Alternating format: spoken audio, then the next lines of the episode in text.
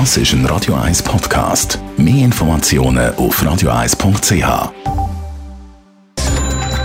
Netto. Das Radio 1 Wirtschaftsmagazin für Konsumentinnen und Konsumenten wird Ihnen präsentiert von Blaser Greinicher. Wir beraten und unterstützen Sie bei der Bewertung und dem Verkauf von Ihrer Liegenschaft blasergreinicher.ch Dave Burkhardt. Ein Rüstungsgeschäft von der Schweizer Armee wird viel teurer als erwartet. Ein IT-Projekt für ein neues Luftüberwachungs- und Einsatzleitungssystem soll statt ursprünglich 155 Millionen 314 Millionen Franken kosten. Das berichtet SRF. Grund ist laut dem VBS, dass das einsatzkritische Echtzeitsystem höhere Anforderungen an die Rechenzentren vom VBS würde stellen. Das generiere Mehrkosten in verschiedenen Bereichen. Die Schweizer Wirtschaft ist auch im Krisenfall solid aufgestellt. Zu dem Schluss kommt ein neues Resilienzbarometer vom Beratungsunternehmen Deloitte. Eine gute Grundversorgung könne auch bei Szenarien wie einer Pandemie gewährleistet werden. Es gibt aber offenbar auch Verbesserungspotenzial, vor allem im Bereich Logistik. Aurel Füssli will in den nächsten Jahren deutlich mehr Umsatz machen. Konkret will die Gruppe bis 2028 einen Umsatz von über 300 Millionen Franken pro Jahr machen.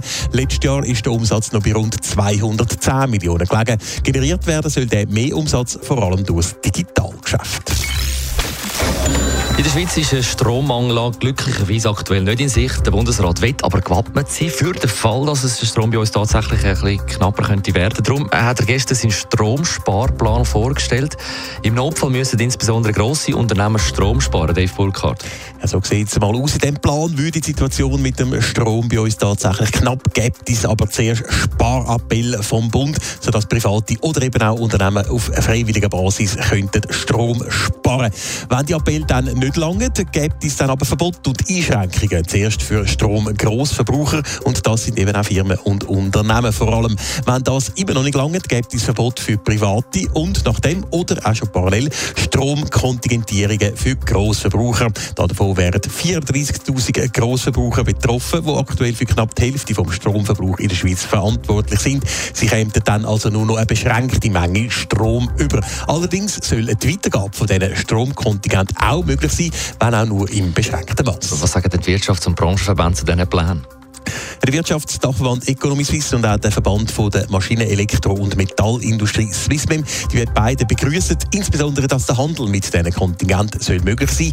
Economy Suisse kritisiert aber schon, dass der Handel eben nur eingeschränkt soll möglich sein. Und Swissmem findet falsch, dass nur Firmen, die über 100 Megawattstunden verbrauchen, von der Kontingentierung betroffen sind.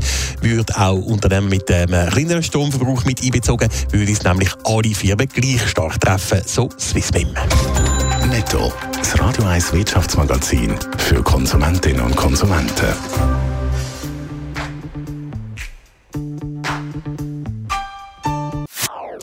Das ist ein Radio 1 Podcast. Mehr Informationen auf radio1.ch.